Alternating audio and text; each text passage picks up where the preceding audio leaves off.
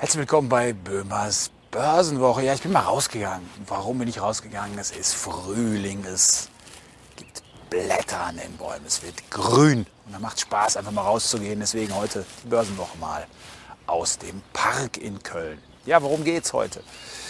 Ja, die Börsen steigen einfach immer weiter durch. Der DAX über 15.000. Es ist ein sehr positives Umfeld, in dem wir uns befinden. Aber ja, und jetzt kommt das große Aber. Ähm, es gibt auch Anzeichen dafür, dass dieses ganze Gefüge in sich etwas instabiler werden könnte.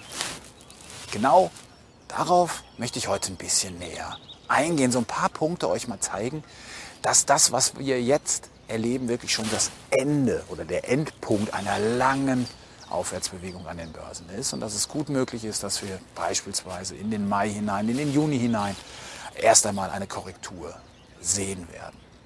Ein wichtiger Aspekt, auf den ich gestoßen bin, und der zeigt euch sehr deutlich, welche Geldmassen unterwegs sind. Das ist die Geldmenge in den USA. Da wird alles an Geld zusammengefasst, was auf dem Markt ist und die nimmt in normalen Zeiten ein wenig zu auf Jahressicht.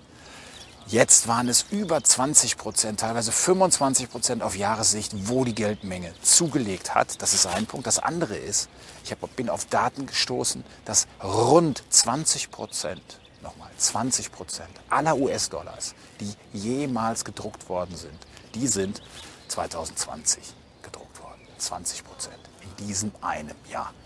Das zeigt euch die unglaubliche Ausweitung der Geldmenge. Und das ist natürlich nichts, was für die Stabilität der Finanzmärkte positiv ist. Das Zweite ist, dass ja unglaubliche Mengen der Staaten in die Wirtschaft gepumpt werden. Und in die Wirtschaft, nun ja, man muss genau gucken, wo es hingeht. Aber auch da gibt es Berechnungen zu, dass 12 Dollar Liquidität der Notenbank in den USA dazu führt, dass ein Dollar Wirtschaftswachstum generiert wird. Hier seht ihr auch eine große Diskrepanz. Sehr viel Geld wird benutzt, um relativ wenig Wirtschaftsleistung zu erzielen.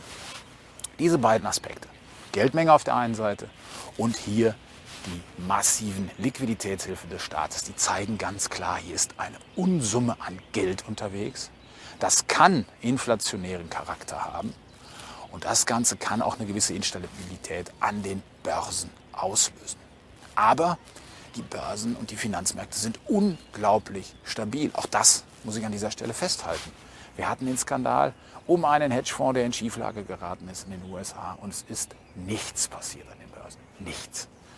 Und auch die Krise in der Türkei mit weiter steigenden Inflationsraten, einem neuen Notenbankchef, all das hat momentan noch keine Auswirkung auf die Finanzmärkte. Also, die Stabilität ist aktuell noch gegeben, aber ob die so bleibt, wir müssen es abwarten. Die Warnsignale sind da, werden nur noch nicht an den Börsen so stark anerkannt. Aber das Ganze werde ich natürlich für euch weiter im Blick behalten, hier bei Böhmers Börsenwoche.